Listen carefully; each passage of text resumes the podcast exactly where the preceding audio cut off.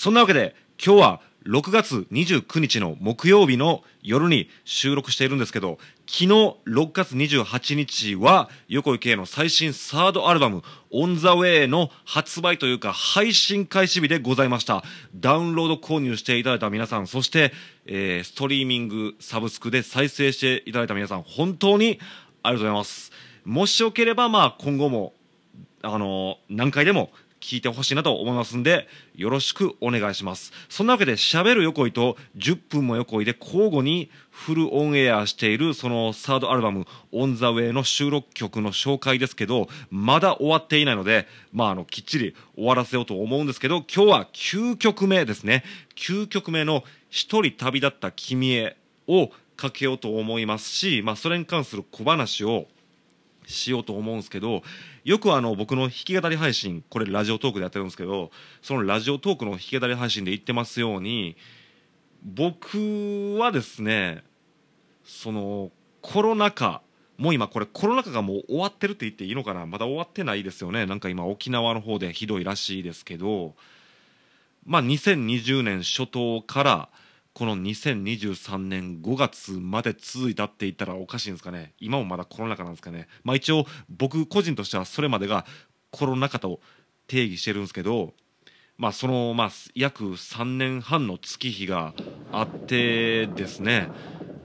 まあまあまあもちろん僕自身も苦労したことはあるんですけどもちろんこれを聞いてる皆様もそれぞれに苦労したことがあったと思うんですよね。でしかも横井圭はこのサードアルバムの制作を2020年に入るか入らへんかぐらいから開始してですね。でまああのこれどっちだ？10分も横井かこのしゃべるのどっちかでまあこの企画の最中に喋ってるんですけどその収録曲を半分以上変更したりとか、まあ、録音のし直しなんかもしたりして結構てんやわんや苦労したんですけどまあそれはちょっとコロナ禍と関係ないんですけどまあいろいろ紆余曲折を経て発売してるわけであるんですがその中でもこの「一人旅立った君へ」に関してはまあその半分以上変更することにしたという時点でもう存在した曲でこれはまあそうですね変更したとしてももう絶対入れる曲やったという曲やったんでまあまあだからある意味でこれはもうオリジナル中のオリジナルの曲の一曲やと思うんですがででそのさっき言いかけたんですけどそのラジオトークのライブ配信なんかでよくネタにしてるように僕はそういうだから今みたいな経緯があったせいでコロナ禍をネタにした曲がまああるんですね。帰ってこいもそうですしあとそうですねこれはもうどの曲ってあえて言わんようにしようと思ってるんですけどまあこの「帰ってこいと」まあ、今日かける「一人旅立った君へ」以外にも実はちょっとコロナ禍をネタにしてるんだよなっていう曲もあるんですけどまあでもこの2曲以外に関してはだいぶ分かりにくく 書いてあるんでもう分からんと思いますしまあ別に分かってほしいとも思わないんでえもうこれ以上は言わんとこと思うんですがまああのそのだから弾きだれ弾き語り配信でよく言ってるように僕の周りのミュージシャンなんかは逆にそのコロナ禍というものになんていうかその対抗するというか逆にコロナ禍なんかに負けないぞっていう気持ちを込めてあえてコロナ禍をネタにしない、まあ、要するに曲なんかにしないとかもうあえてそんなもんに、まあ、トークとかで触れないっていうのを一貫してるミュージシャンが、まあ、いたりしててああかっこええなって思いますしあそういう意思の示し方もあるんかって思ったんですよっていう話はよくしてるんですけど横井圭に関しては思いっきりまあだから曲にしてネタにしてるわけでなんかちょっと僕恥ずかしいなというか小市民やなって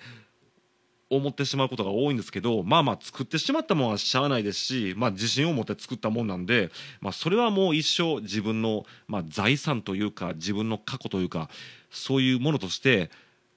まあ、持ち続けていこうと思うわけでありまして、まあ、その一曲がこの「一人旅立った君へ」でございます。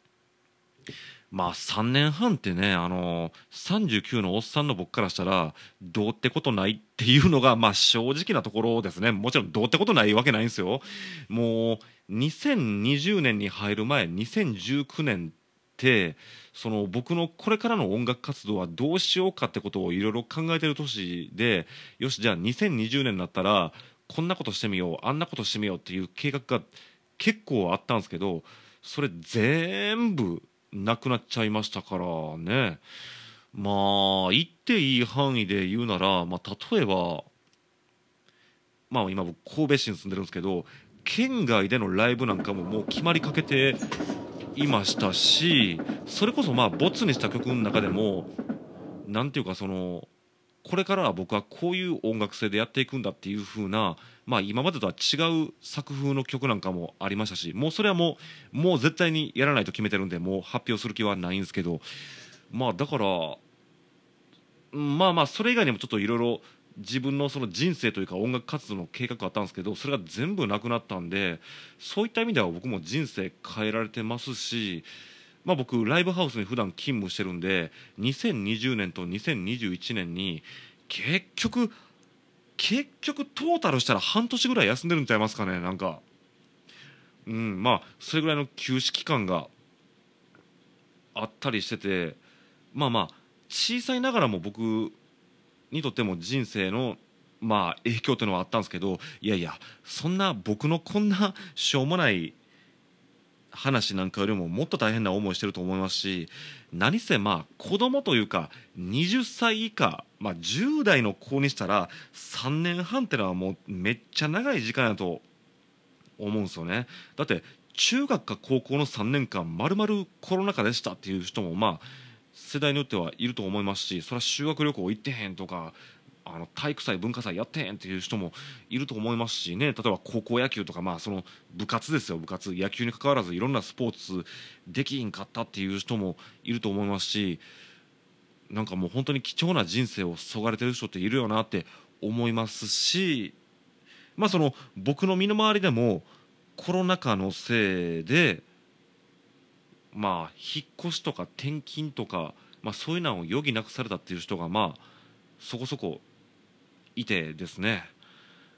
まあだからそのそういう人たちを見てると、まあ、僕ももちろんコロナ禍の影響はいろいろ受けてるものの僕なんてなんかのんきな話だよなって思った時に作ったのが、えー、サードアルバム「オン・ザ・ウェイ」に収録している9曲目の「一人旅立った君へ」です。じゃあちょっと今日はまだ中盤ですけど早速聴いてもらおうと思います。では聴いてください。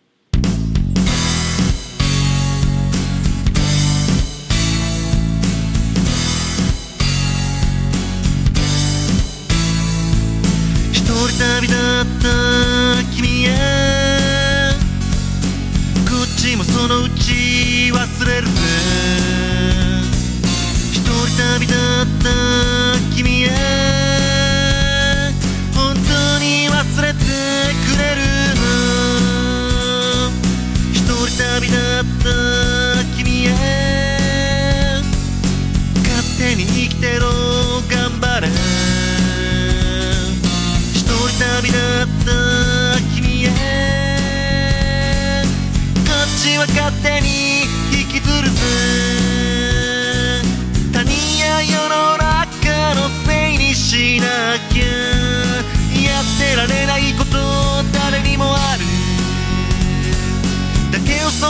つまらない脇に収まるな。違う世界で会いたいな。一人旅立った君へ。多分忘れないと思う。一人旅立った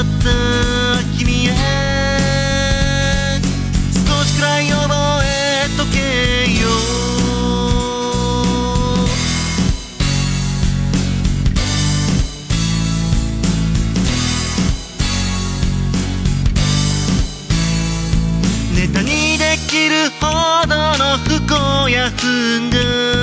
あるに越したことはないのであるが最悪なタイミングで生きた証を誇れいつの日にか一人旅だった君へ。こっちもそのうち忘れるぜ。一人旅だった君へ。に忘れてくれるな。一人旅だった君へ勝手に生きてろ頑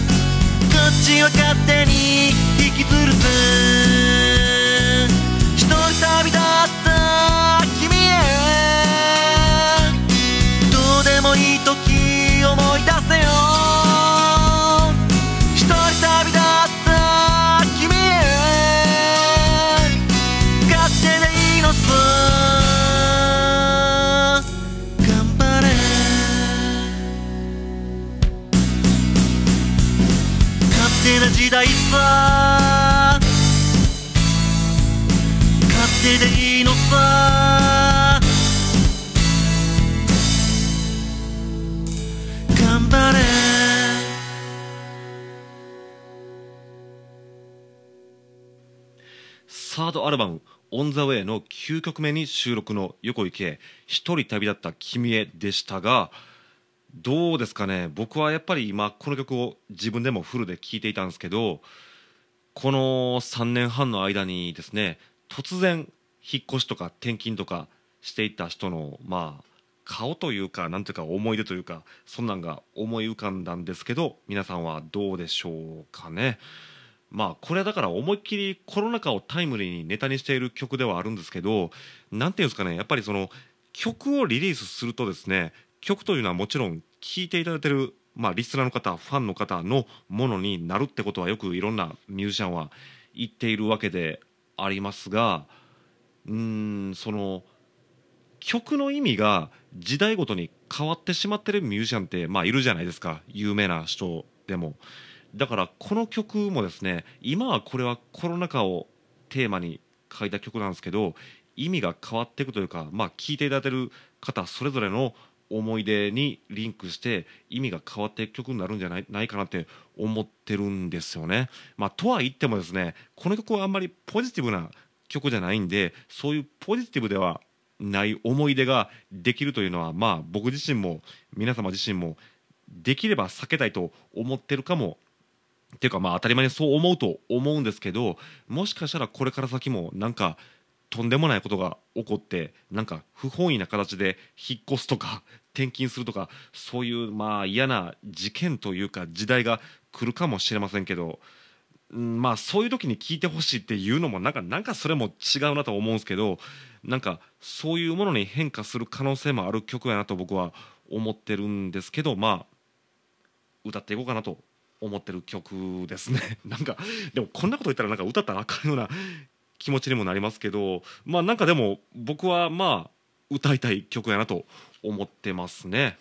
まあだからそうやってですねみんながそれぞれさまざまな事情を抱えてそれぞれの場所へ旅立っていってもう一緒に暮らす暮らすというかまあ生活を共にすることはすることはないという人間もこれから先僕も皆様もできると思うんですけど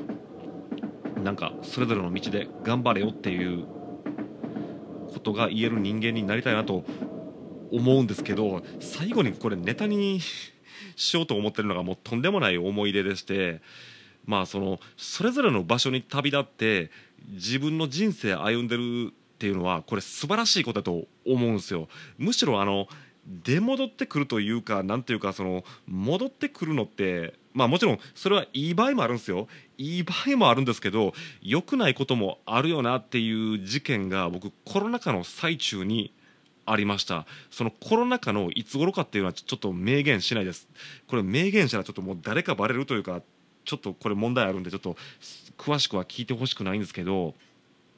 何ですかねあの三つ子の魂は100まででしたっけ？要するに人間って実は変わる変わるって言いながら実は変わらないっていうこういうことわざあるじゃないですか。僕はそれを体験した事件がコロナ禍の最中にあってですね。まあこれいつか10分も横井でネタにしましたけど僕はあの学生時代学生時代は僕大阪市内の、まあ、音楽学校、まあ、専門学校に通っていたんですよね。で専門学校って言ったらまあ専門学校に行ったことやったらある人なら分かると思うんですけどめっちゃ真面目に勉強する人と全然真面目に勉強しい人でもうクラスが真っ二つに分かれるんですよね。まあらしいんですよね僕は僕はまあ音楽学校しか行ったことないんで分からないんですけどまあ他のジャンルでもそうだと思うんですけどで特に音楽の学校なんて真面目に勉強してる人なんてはっきり言って1割といったら大げさですけど、まあ、半分もいないです。半分どころかもう一握りなんですね。で一握り以外のやつはもう遊びに来てるようなもんなんですよね。でむしろ真面目に勉強してた方が周りから浮いてしまうんですけどでも僕はその周りから浮いてしまってるその真面目に勉強している人間同士で今も付き合いがある人間ありますし、まあ、その人間はみんなミュージシャンかもしくは音楽関連の仕事に今ついてるんで今でもまあもう僕の大事な同期っていう風な感じで付き合ってる人間がいるんですけどまあそうじゃない人間の方が大半やったんですよね。で僕はだから一生懸命勉強してるがためにクラスから浮いてしまっててですね、まあ、クラスの輪に入れずに寂しい思いをしていたんですけどそのあろうことかその真面目に勉強してへん、まあ、大半のグループのリーダー格のまあ要するにイケてる子の一人がしょっちゅう学生時代僕の家に遊びに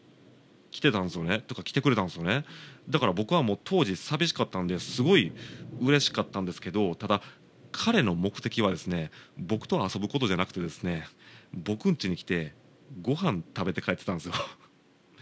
もうそいつはもう普段からだからその遊んでる要するにその他大勢のグループの中でも飲み会ばっかりしていてですね、まあ、常に金欠だったんですよ。もうバイトの給料とか親の仕送りが入る月賞にもうお金を使い果たしてで月末というかまあうん月賞以外は僕ん家来てよくご飯を食べて帰ってたんですけどまあ僕当時寂しかったんではっきり言って僕は自分は利用されてるということを分かりながらもなんか嬉しかったんですよね。でまあ僕もたまにはそのクラスの飲み会に誘ってほしいわっていうことも言ってみたんですけど誘われることは一回もなかったんですね。で卒業の日を迎えたんですよ。そこからまあ2年経って2年経って卒業の日が来るんですけど僕卒業式参加してないんですよね。だって卒業式出たからって別にデビューできるわけじゃないですし自分のその CD とか ね、ライブのチケットが売れるわけでもないからそんな卒業式なんて意味ないから出えへんわって言って出なかったんですけど卒業式の前の日にですね、まあ、そのよく僕ん家に飯食いに来たやつがですねあの卒業前にちょっと飲みに行こうよって誘ってくれてうわやっぱこいつええとこあるなと思ってあの飲みに行ったんですけどね。行ったんですけどあの飲みに行くじゃないな。飯食いに行こうって言われたんですかね。飯食いに行ったんですね多分。飯食いに行ったんですけどそこで言われた衝撃の一言がですね実は昨日、まあ、つまり卒業の2日前にクラスのみんなで卒業飲み会やってしまってお金使い果たして今日朝からご飯何も食べてへんねんって 言われてご飯おごってくれって 言われてですね。ちょっとさすがにちょっと僕はあのもうカチンときたというよりかはもうショックでなんかもう怒るとか悲しいとかいうわけじゃなくもう無気力になってしまってお金を置いて僕そのまま帰ってしまったことがあるんですよね。まあ今考えたらなんかいろいろ面白いですけどねなんか今考えたらそいつもそいつで結構頭狂ってるけど頭狂ってるけどなんか面白いなって 今やったら思うんですけど当時は当時というかまあ、うん、そんなことを思う余裕がまあなかったんですよね。でそっから月日が経ってですね、まあ、そのとあるコロナ禍の最中ですね、まあ、コロナ禍といっても少しその規制が緩和されてあのまあまあ夜8時ぐらいまでやったらそのお酒とかも飲めるっていう時あったじゃないですか。あもっといやもっと緩和された時期ですかね。なんかまあそういうなんか規制が緩和されたぐらいの時期とでも言っときましょうかね。そいつから急に連絡来て「よう出張で仕事の出張でちょっと神戸来てんねん。あのちょっと久しぶりに飯でも食いに行こうや」って連絡来ていきなり当日にですよ当日にその連絡来ておおと思ってちょっと時間作っていくわと思って僕はもう意気揚々とまあ神戸の街へ出て行ったんですよね。あのどあれやこいつはきっと僕に昔のお礼をしようとしてるよなって僕は勝手に勘違いしてたんですよ。っていうのもそいつはもう専門学校卒業してからもう音楽なんて一切せずにもう就職してですね、まあ、子供もできてで会社でも出世してなんか係長か課長か、まあ、今やってるらしくておお立派になったもんやなと思ってだからそんな立派になった人間やからきっとなんか僕にご馳走でもしてくれるんちゃうかなと思って僕は意気揚々と神戸の町に行ったらですね横井ごめん。俺実は出張で昨日からこっちの、まあ、関西大阪神戸に来ててんけど昨日なみんなでな同窓会やってんって言われて。ああ同窓会やってんや。なんで僕呼んでくれへんねんなと思って。まあ昔も僕飲み会に呼んで呼んでもらえなかったんですけど僕同窓会に呼ばれてないんですけどそこでな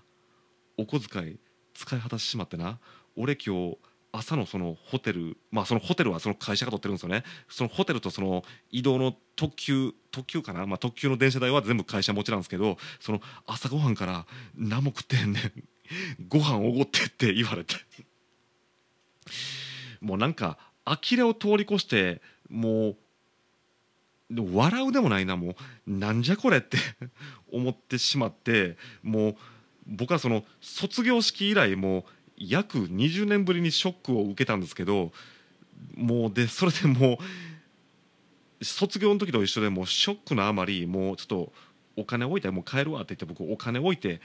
帰ろうとしたらいきなり僕の目の前に来てなんか大声で土下座して「ごめん横井君ほんまにごめん!」って言い出したんですよ。えー、ちょっとなんか土下座なんかしていきなりなんやと思ったら「横井君